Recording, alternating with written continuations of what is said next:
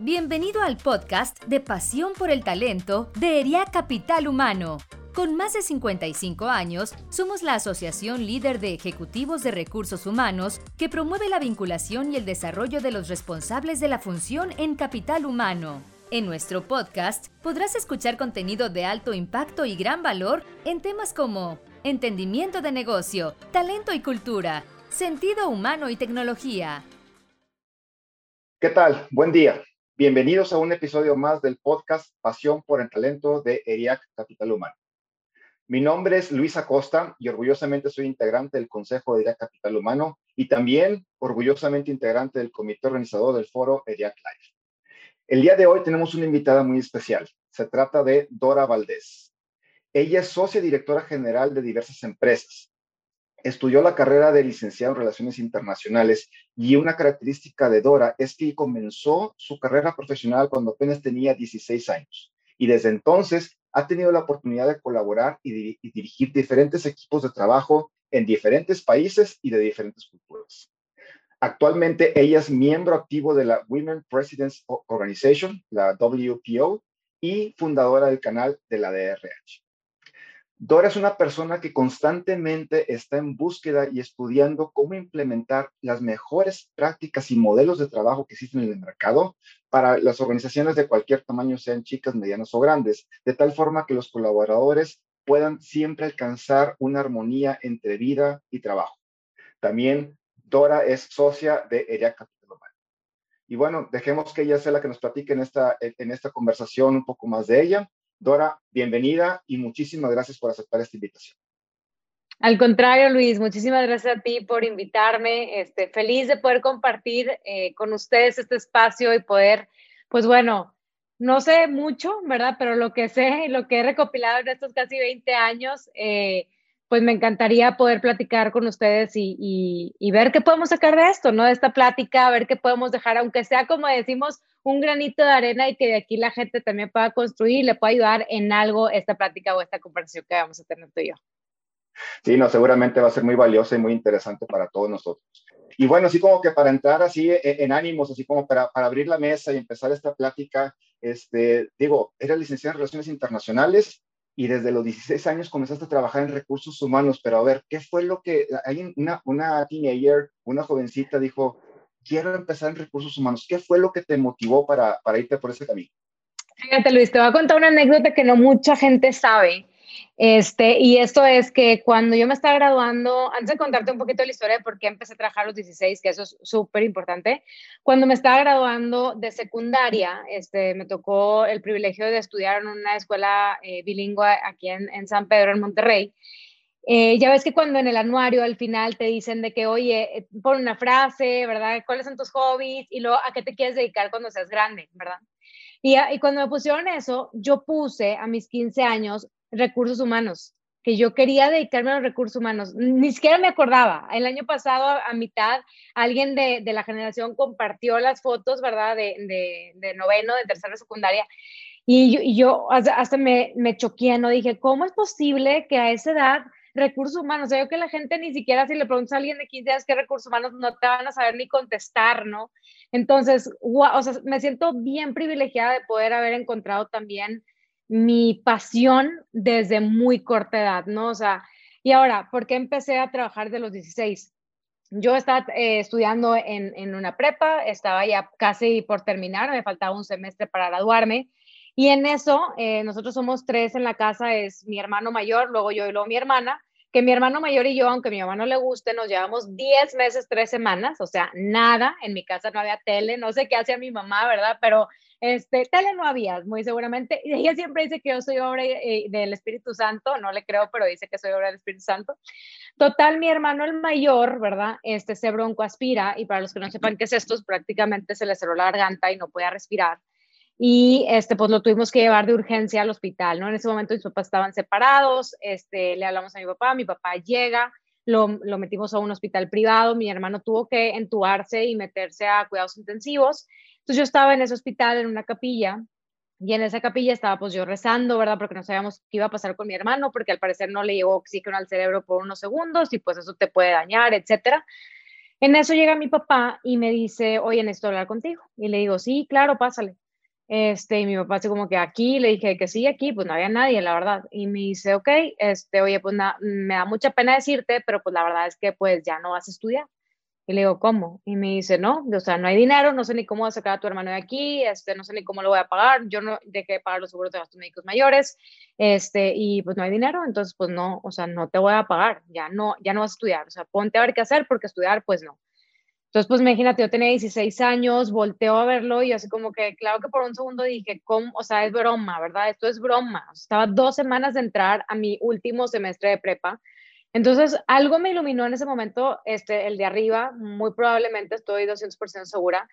Y le volteo a mi papá y le digo, ¿sabes qué? Mira, no te preocupes, yo voy a estudiar. Y es más, le dije, yo voy a estudiar en el TEC de Monterrey mi carrera. Mi papá me voltea a ver con una cara así como que, no me estás escuchando, o sea, no te voy a pagar. Y le digo, no, o sea, tú no me estás escuchando, yo lo voy a hacer y tú no me lo vas a tener que pagar, yo me lo voy a pagar sola. Y mi papá, ¿te das cuenta que se fue así como que diciéndome así, huerca, este, no entiendes, no hablas español, no sé, ¿verdad? Total, mi papá se va y en eso volteo y digo, ¿qué voy a hacer? O sea, ¿qué voy a hacer? Entonces dije, ¿sabes qué? Son esos momentos en tu vida cruciales que estás como que en una línea y que dices, o me voy para acá y me caigo, o me voy para acá y se ve difícil, pero hay luz, ¿sabes? Entonces dije, ¿sabes qué? Pues me voy a ir por, por acá. Entonces fui a hablar con el, con el director de ahí de, de la prepa, le cuento mi situación, me dice, ahora qué pena, no te puedo dar ninguna beca, a pesar de yo estar en difusión cultural, en deportes, en mil cosas, ¿verdad? no te la puedo dar porque estamos a dos semanas de entrar, o sea, ya está todo asignado. Entonces, pues bueno, pues este, ni modo, me tuve que cambiar de prepa, me tardé todavía un semestre más que mi generación y en ese lapso, eh, como yo me quería obviamente graduar y después estudiar en el TEC, pues me puse a trabajar y estudiar, ¿no? Y pues prácticamente empecé contestando llamadas en un call center, que todavía hasta me acuerdo, este, lo que decía, no, thank you for calling, my name is Dora, how can I help you today? Todo el día hacía eso, todo el día contestando llamadas. Y luego se abre una vacante para eh, Field Recruiter, para reclutador. Aplico a la vacante y pues gracias a Dios quedó seleccionada, ¿no? Y ahí empiezo un poquito con el mundo de, de recursos humanos y empezar a, a reclutar y a, y a, trabajar. Ahora sí que literalmente fue la vida la que te llevó ahí a recursos humanos, todo de cómo fue este, esa luz que tú estabas buscando ahí para ver cómo era, porque tú estabas firme y determinada en que querías estudiar en el TEC y algo tienes que hacer. Digo, gracias porque eso es una historia muy importante de tu vida que nos estás compartiendo. Y este, bueno, aprovechando eso y entrando un poquito en materia, no sé si nos pudieras decir sobre eso mismo que me gustó, tú hablaste la, una palabra de pasión y, y otra que te mostraste de determinación. ¿Cómo ha sido desde tu perspectiva y sobre todo en tu trayectoria que iniciaste en reclutamiento desde tan joven? y hoy en día eres directora general de, algunas empresas, no sé si desde esa perspectiva nos puedes compartir en este tiempo, que puede ser mucho, puede ser poco, dependiendo de lo que queramos ver, ¿cuáles han sido esos aprendizajes que te han dejado estos años? Tanto desde recursos humanos como dirección general. ¿Qué aprendizajes has tenido en todo este tiempo? Uy, Luis, yo creo que aprendizajes he tenido, no, no, no acabaríamos el podcast aquí una semana completa de decirte todo lo que me ha tocado aprender. Me encanta esta pregunta porque sí, o sea, yo empecé como reclutamiento y como te digo, lo que lo que tú pudiste pensar que puede ser la peor situación de tu vida, sabes, de que, que mi papá ya no me paga la escuela, que nos quedamos sin dinero, que ya no hay dinero en la casa y todo eso, se volvió a ser la, lo mejor que me pudo haber pasado en la vida, porque si no hubiera sido ese acontecimiento, muy probablemente no, no, o sea, estoy segura que yo no sería la persona que soy hoy, ¿no? Entonces, ese acontecimiento me ayudó a, encontrar mi pasión a muy pronta edad, que es esto. Me encanta el capital humano, o sea, me fascina, no me veo haciendo otra cosa, me encanta poder ayudar, poder aportar, poder sacar lo mejor de una persona, ayudarle a encontrar también su pasión, que creo que eso es lo más importante, y compartir esta cortita vida en la que estamos, porque la verdad es que estamos un ratito, ¿sabes? Y, compartirla de una manera lo más ameno posible, lo más, este, pues a lo mejor a gusto, ¿verdad? Y que esa persona también, a lo mejor no se va a acordar de mi nombre, pero sí se va a acordar de cómo lo hiciste sentir. Y creo que eso es lo más importante que dejamos como legado, ¿no? No tanto el nombre, sino el cómo trataste. Y a lo mejor la, la persona se va a acordar, ay, me acuerdo que había una chava de RH y una vez me dijo esto, me metió este curso. La de RH la RH, exactamente, la RH me dijo. Entonces, eso la verdad es que me, me gusta, me apasiona. En cuanto a la parte de aprendizajes, eh, aprendí en el reclutamiento y me encanta, me apasiona reclutar también. Cuando lo puedo hacer en la empresa, just for fun, lo hago. O sea, yo, me, yo sola me pongo así vacantes de que este démela a mí, yo busco gente y todo. Porque una, obviamente, eh, pues no importa el puesto que tengas, al menos en, en las empresas que me toca a mí dirigir, no importa el puesto que tengas, o sea, aquí todos somos de todo, todos somos iguales, este, cuando nos vayamos de esta vida, todos vamos a volver exactamente igual. Entonces, eh, olvídate de los puestos jerárquicos de que yo estoy acá y yo nada más hago lo de acá y, este, y yo, no, sé que barrer, barremos, hay que trapear, trapeamos, ¿verdad? O sea, hay que hacerle de todo y hay que saber hacerle de todo. Entonces, cuando me toca esta parte de reclutamiento, me encanta, Luis, porque me empiezo a dar cuenta, o sea, del, del poder que tienes tú sobre una persona, de darle una propuesta de valor y, le puedes cambiar la vida entera, ¿sabes? O sea, porque es un impacto no solamente con la persona, es con su familia, con su entorno, si tiene hijos con los hijos, si tiene esposa con la esposa, o sea, le cambias la vida totalmente a una persona, ¿no? O sea, por eso siempre digo que el reclutador, de, o sea, bueno, me imagino que todos, pero el reclutador debe de tener una gran vocación de servicio, ¿sabes? O sea, de servicio, porque no hay gente mala Luego también dice que, ay, no, es que nos salió mal a la persona. No, yo siento que todo mundo tenemos talento y nacemos con algún talento, pero hay veces que no lo ponemos en el lugar adecuado y entonces por eso no puede crecer. Es como una semilla, si no la pones en una tierra fértil, pues no te va a dar como si lo hubieras puesto así, ¿no? Entonces es vital el tiempo que se debe tomar una empresa para reclutar es bien importante y tomárselo súper en serio y no nada más, pues de que tenemos una necesidad, que es otra cosa que me pasa. Luego las empresas creen que los reclutadores tenemos a la gente aquí guardada en, en, un buró, ¿verdad? O en una caja y de que, oye, ya, tráeme gente, la necesito para dentro de dos días. Oye, o sea, no son computadoras, ¿sabes? no, no puedo ir a un... Sí, espérame, Luis, los tenía aquí congelados. ¿Cuál dijiste para descongelar aquí al de IT o al de administración o cuál empezamos. No, o sea, toma tiempo. Entonces, por eso es una actividad que yo sugiero que sea continua, ¿no? Tengas o no tengas vacantes. Ok, diga, es que te tuviste y realmente dijiste muchas palabras clave que me fueron ahorita haciendo, me fueron rebotando en la mente. digo, traes bastantes ideas y eso, y eso me encanta y creo que muchas cosas también las empatamos. Pero me surge otra pregunta y fíjate, va muy de la mano también lo que ha sido tu trayectoria y varias cosas que fuiste mencionando. Uno, la pasión, otro de ayudar a la gente a, esa, esa, pasión o, ese propósito, y también el cómo influimos en, gente que está buscando trabajo. Y aquí me surge también otra cuestión, decir, bueno, siendo tú una persona tan joven y aún lo eres bastante joven y que empezaste también este, a trabajar desde muy temprana edad, ¿cuál sería, pues no tu consejo, pero sí que tú les dirías a esas nuevas generaciones, a esos chicos y chicas que están estudiando, que quieren integrarse en el mundo laboral? ¿Cuál, es, eh, cuál sería el consejo que tú les, les dijeras si, si, es que quieren meterse en recursos humanos? O sea, ¿cuáles serían, por así decir, los tres principales retos a los que se van a enfrentar y cómo le van a poder hacer para, eh, o sea, lo que es ahora sí adentrarse a este mundo laboral? ¿Cuál sería el consejo que tú les darías a esas nuevas generaciones? Ok. Mm, mira, yo creo que uno de los principales consejos, el primero sería no tengas miedo. No tengas miedo a meter tu currículum este, como, como lo hayas pensado hacer, ¿verdad? O que lo hayas bajado de internet y que lo, o sea, lo hagas de esa manera. Ve a entrevistas. De 40 no te van a salir dosis, pero no pierdas ese ánimo, ¿no? Porque también al principio cuando estamos buscando este, eh, prácticas, pues a lo mejor es más complicado por X o Y, o a lo mejor son las primeras personas que, pues, que dejan ir y que verdaderamente cuando vayas a aplicar para un puesto que sea un puesto que tú quieras aprender, te paguen o no te paguen. O sea, yo siempre digo, yo haría esto aunque no me pagara, nada más porque pues en la vida hay que usar dinero y hay que pagar cosas, pero me apasiona tanto lo que hago que busca eso, saber. Y, luego me dicen de que sí, ahora, pero es que todavía no sé qué quiero porque pues nunca he estado en un trabajo, ¿sabes? O sea, no sé qué me gusta, no sé si me gusta reclutar o me gusta eso. Entonces, yo le recomiendo, ok, entonces prueba, prueba desde temprana, no te esperes a tu último semestre de carrera ¿sabes? Para poder ver y hacer prácticas. Yo inclusive iba a veces a las escuelas, a secundarias, que en el verano vinieran a hacer un verano con nosotros o inclusive a las prepas, que se empiecen a sensibilizar con el mundo laboral. Siento que en México vamos muy atrás en eso y que nos esperamos hasta que estamos en carrera y deja tú no solamente en carrera, en los últimos semestres de carrera. Ya que te graduaste. exactamente, yo era un bicho raro porque a mí hasta me daba vergüenza decir que estaba en el TEC y que yo desde el primer semestre trabajaba porque el día que lo dije, volteó una niña y me dijo, oye, ¿y qué horas vas al gimnasio? Y yo soy como, ¿qué mamacita? No tengo dinero para el gimnasio. O sea, mi gimnasio son las cinco escaleras que subo de aquí al, al quinto piso, ¿verdad? De que es el gimnasio.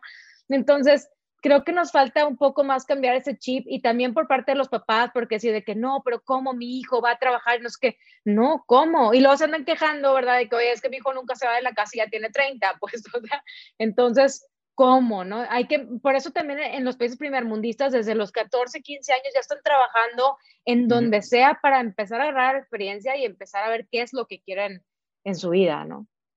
Muy interesante. Y ahorita también dijiste otra palabra que, que me resonó, cuando tú hablas de dejar huella o, o, dejar como que ese legado, tú hablas de ese legado, también me surge, dije, bueno, de lo que tú has vivido, o sea, tanto toda tu trayectoria de RH en las diferentes empresas, con los diferentes retos que te has enfrentado, hasta ahorita que eres una directora general de, de, varias empresas, si lo pudiéramos llamar así, ¿cuál es la cultura que Dora Valdés ha impreso en esas empresas? Y déjame irme un poquito más profundo.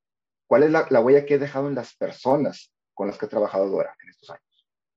Uy, qué, qué padre pregunta, Luis, qué padre, me encanta porque, mira, o sea, como todos decimos, nunca le vas a terminar de dar gusto a todos, ¿verdad? Eso es importante también, que no te frustres porque muchas veces quieres cambiar, quieres desarrollar, quieres, o sea, una cosa que yo tenía claro es yo en algún momento dije, tengo que poner yo mi mis empresas y mis negocios porque siempre estaba en esa fina línea en donde o les encantaba lo que hacía o ya sabía que me iban a correr, ¿sabes? O sea, pero me ponía así como de que, pues ni modo, o sea, lo voy a hacer porque yo sé que es beneficioso para mucha gente y te voy a poner un ejemplo, estaba trabajando en una empresa de TI y se me ocurre, este, porque estamos reclutando gente de sistemas y pues la gente que nos está escuchando, que ha reclutado gente de sistemas, pues son súper poquitos y hay mucho mercado en Monterrey, o sea, hay mucha empresa de, de, TI, ¿no?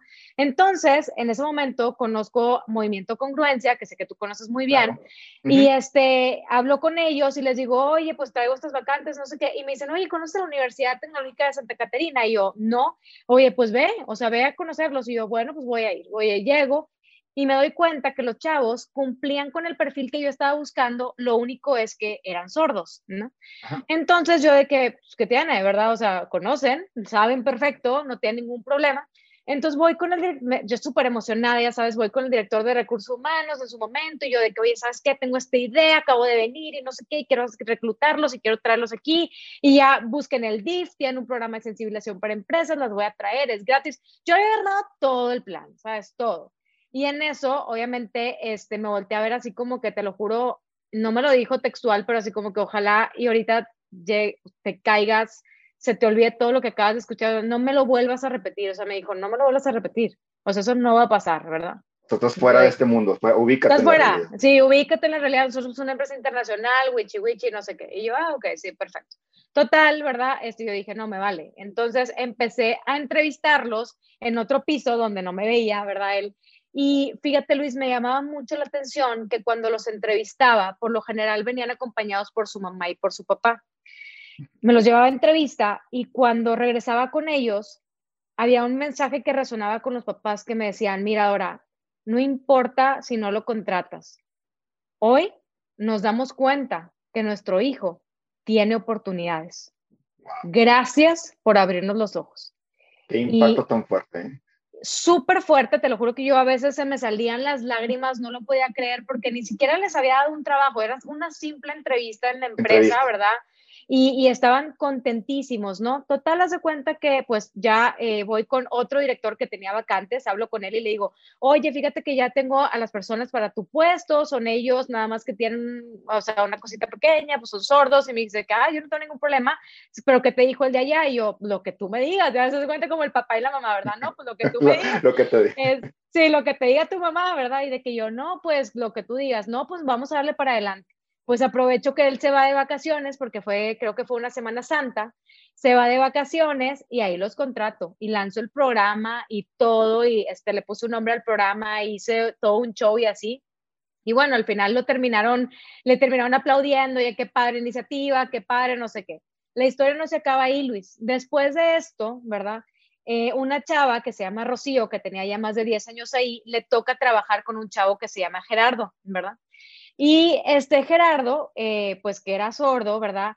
Eh, empieza a trabajar con Rocío. Rocío se da cuenta que su verdadera vocación era estudiar toda la educación de personas con discapacidad auditiva, ¿no? Gente sorda.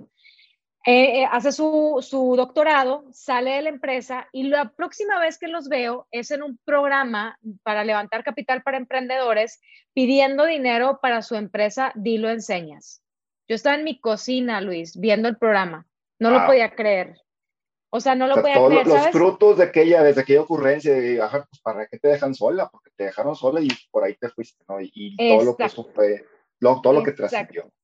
Exactamente. Entonces yo creo que es eso, o sea, yo creo que es nunca, nunca veas un no como un no definitivo, ¿sabes? O sea, si tú verdaderamente dentro de ti dices, es que esto necesita hacerse, necesito arriesgarme, ¿verdad? Aunque sea poner mi trabajo, porque pues sí podían correrme, o sea, verdaderamente, si no salía bien, pues de que, oye, yo no te lo autoricé y este, y gracias por participar.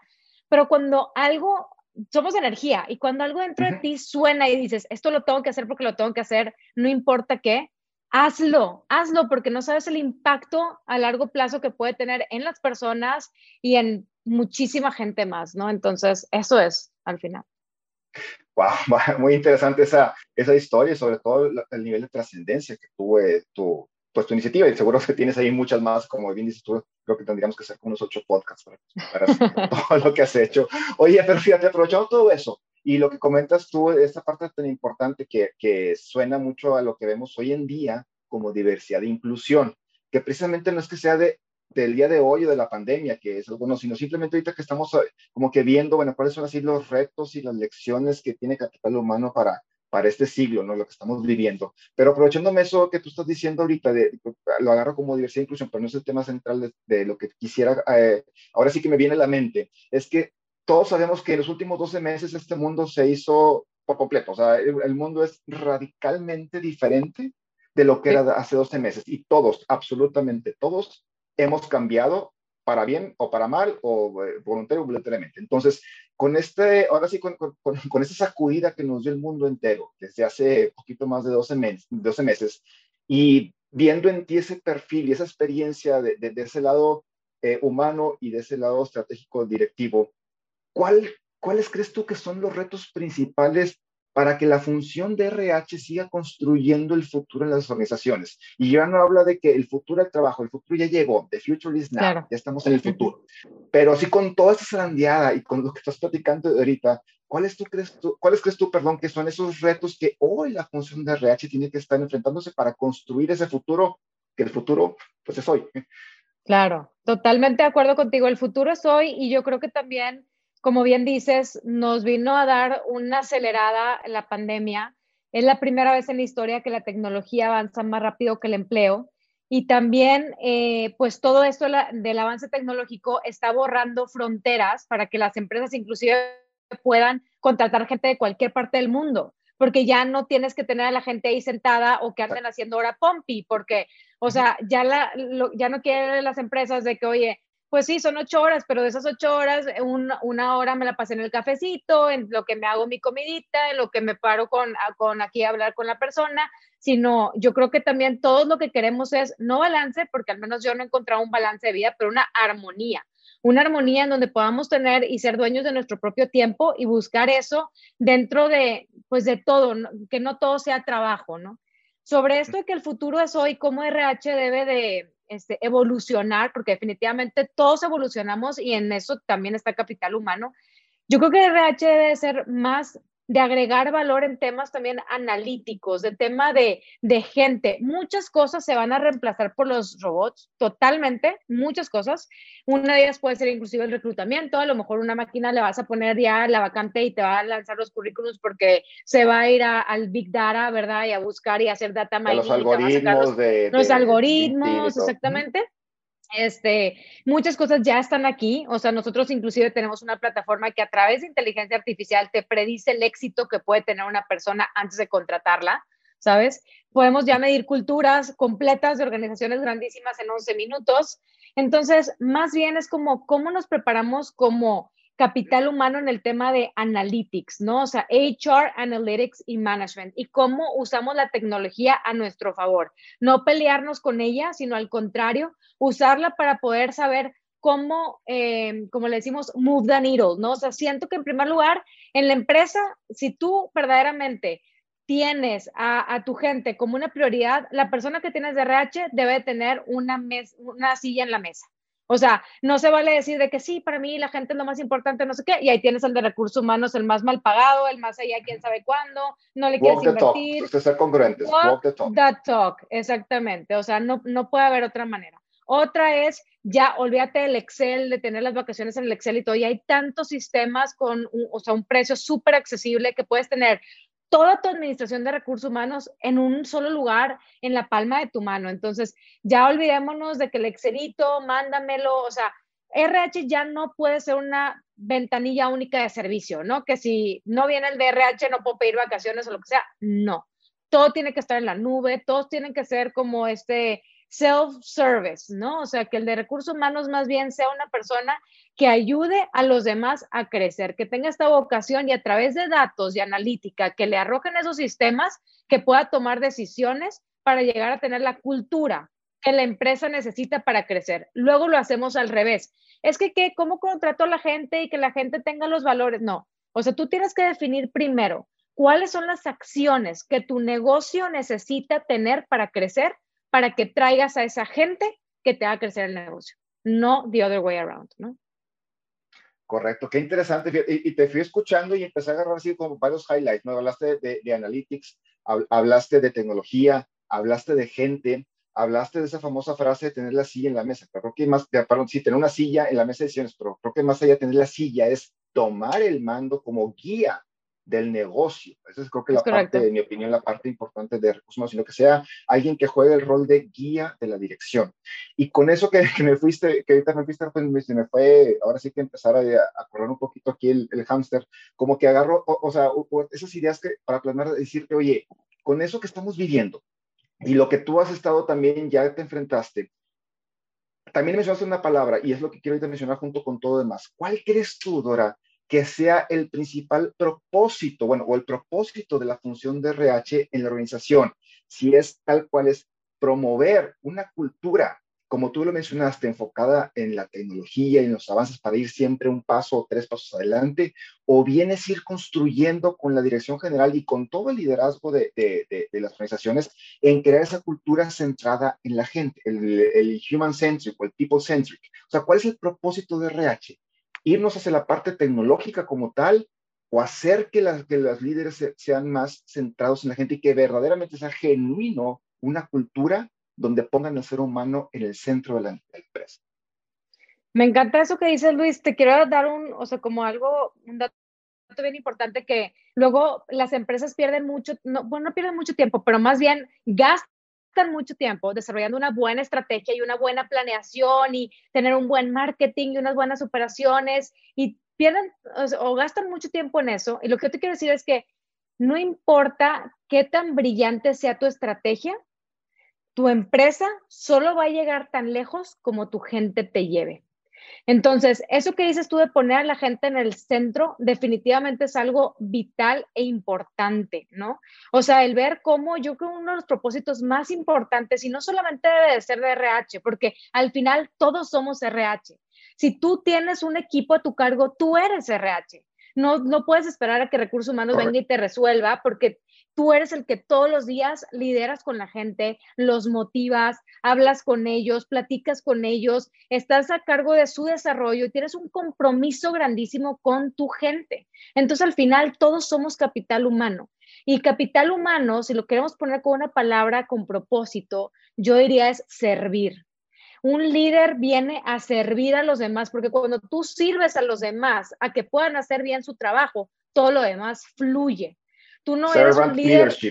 Exactamente. O sea, y ser más consciente en tus decisiones y ser más consciente en lo que le pasa a la gente y no, no ser egocentristas y pensar que, no, es que yo cuando tenía tu edad, no, es que pues yo no haría eso, no, pues cómo me contestó.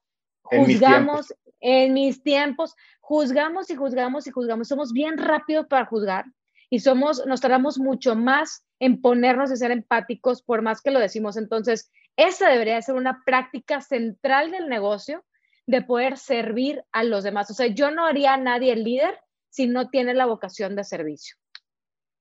Me encanta, me encanta esa respuesta y, y, y, sí, tal cual, yo comulgo mucho con lo que tú estás diciendo, o sea, creo que eh, también le dice Simon Sinek, ¿no? De que el líder no está a cargo de, de las ventas del negocio, está a cargo de la gente que se hace cargo del negocio. Y esa es la función de, de liderazgo, por ahí vienen muchos temas de, del servant leadership y demás, creo que, creo que le diste el punto, pero si, si quisiera decirte, Dora, así como que, pues no una receta de cocina, pero así como que, a ver, tienes ya tu corte de muchísima experiencia, mucho en RH, mucho nivel directivo, pero si podemos así como que desmenuzar o, poner así como que un poquito más en el cómo, ¿cómo podemos hacer que las empresas sean más humanas, pero sin perder el sentido de negocio?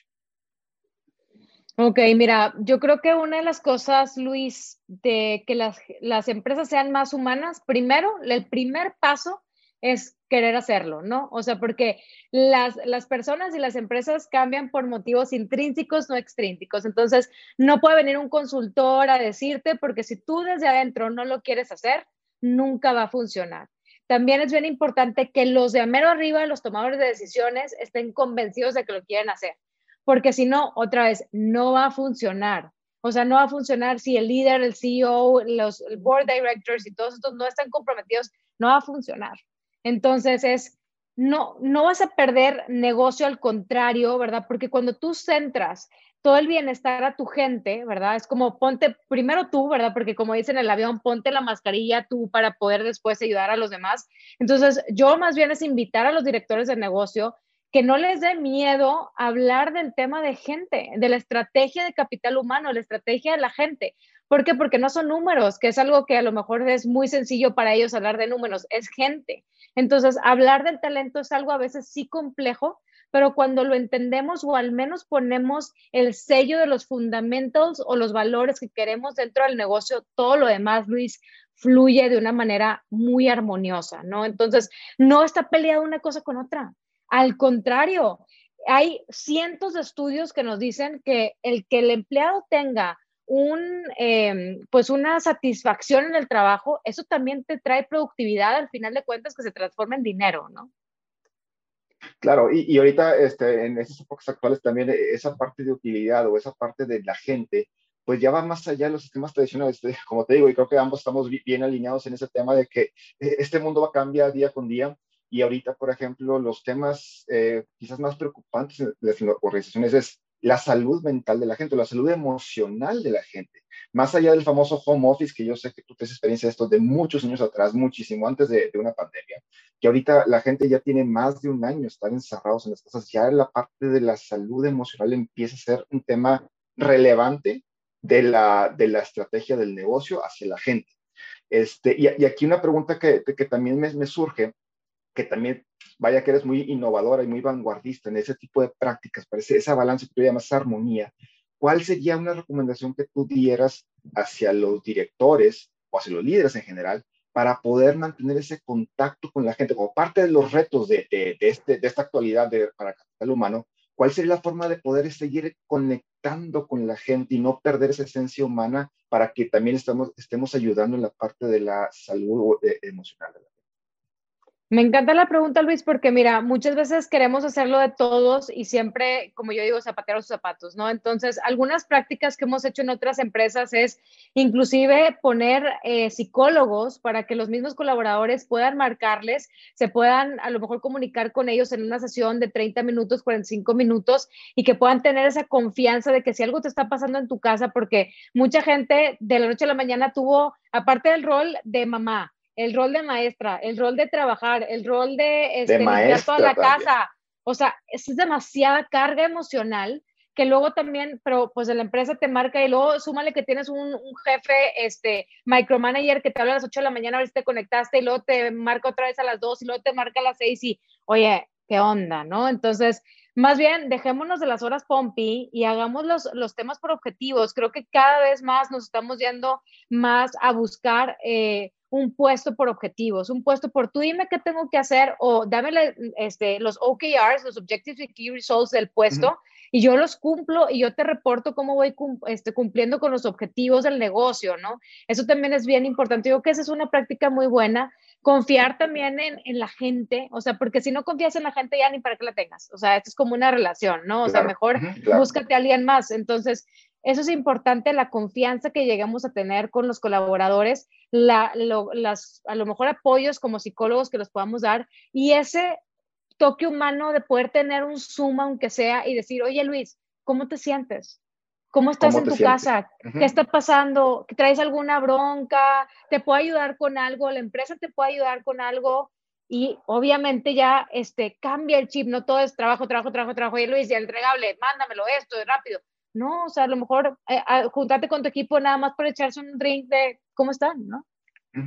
Correcto, muy bien. Oye, digo, la, la, plática estaba buenísima, pero bueno, eh, déjame nada más este, seguir con algo que también me, me surge ahorita, ¿no? De con eso que estás diciendo, sobre todo, yo sé que, que ha sido es muy poco de todo lo que tú has hecho y has implementado en tantos años, y sobre todo, pues yo sí lo veo, el impacto que has dejado en mucha gente en tantos años, pero ya así como, como, así como que un regalo este, para todos los que estamos conociéndote este, por primera vez eh, a través de este, de este, podcast, ¿cuál nos podrías decir que han sido, si déjame llamarlo así, los beneficios o, qué, qué, frutos o qué impacto ha dejado Dora en las organizaciones en las que ha trabajado? Además de lo que tú ahorita ya mencionaste, que la parte de, de, este ejemplo que nos hiciste de, de, la inclusión de la gente sorda, de lo que impactaste en las familias de ellos, pero por así decirlo, ahora sí que si Dora ha pisado la empresa eh, de cada uno, ¿qué es lo que deja? ¿Qué impacto se queda ahí en la gente?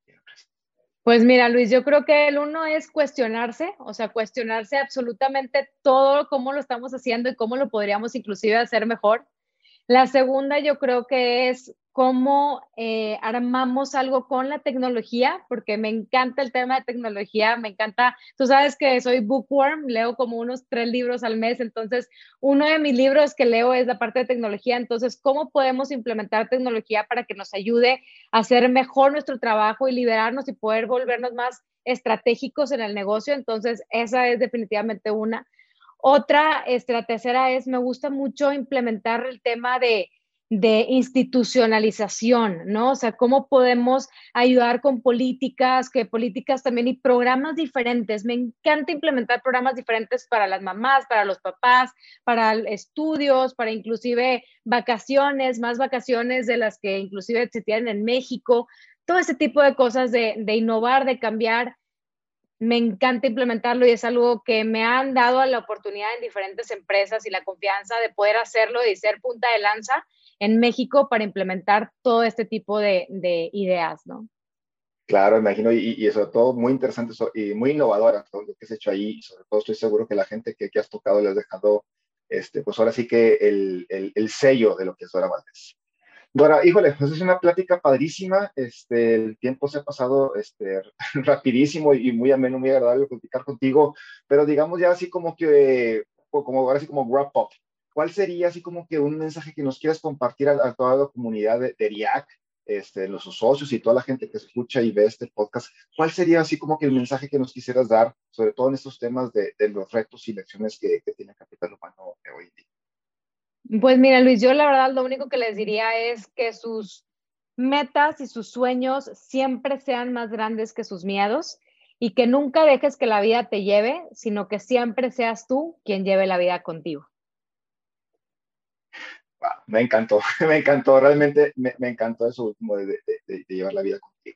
Muy bien, Dora, pues muchísimas gracias, en verdad te agradecemos infinitamente que nos hayas regalado este espacio, este tiempo de compartirnos un poco de tu experiencia, de lo que has vivido, lo que has hecho, de la perspectiva que has tenido este, tanto en RH como, como en la dirección general. Realmente te agradecemos y estamos muy honrados con que hayas aceptado eh, esta, este espacio con nosotros. Y también agradecer a todas las personas que nos escuchan y nos ven Gracias por su tiempo, su atención y por supuesto los esperamos en el siguiente episodio de Pasión por el Talento de Diana. Muchísimas gracias. Gracias, los espero en el canal de la DRH también por ahí para que me sigan. Un abrazo, gracias Luis, gracias a Eriac. Gracias a ti, Dora. Gracias por habernos escuchado. Te invitamos a seguir nuestro podcast en Spotify, Apple Podcast y Google Podcast. También puedes seguirnos en nuestras redes sociales. Encuéntranos como ERIAC Capital Humano Te esperamos en el siguiente episodio de Pasión por el Talento.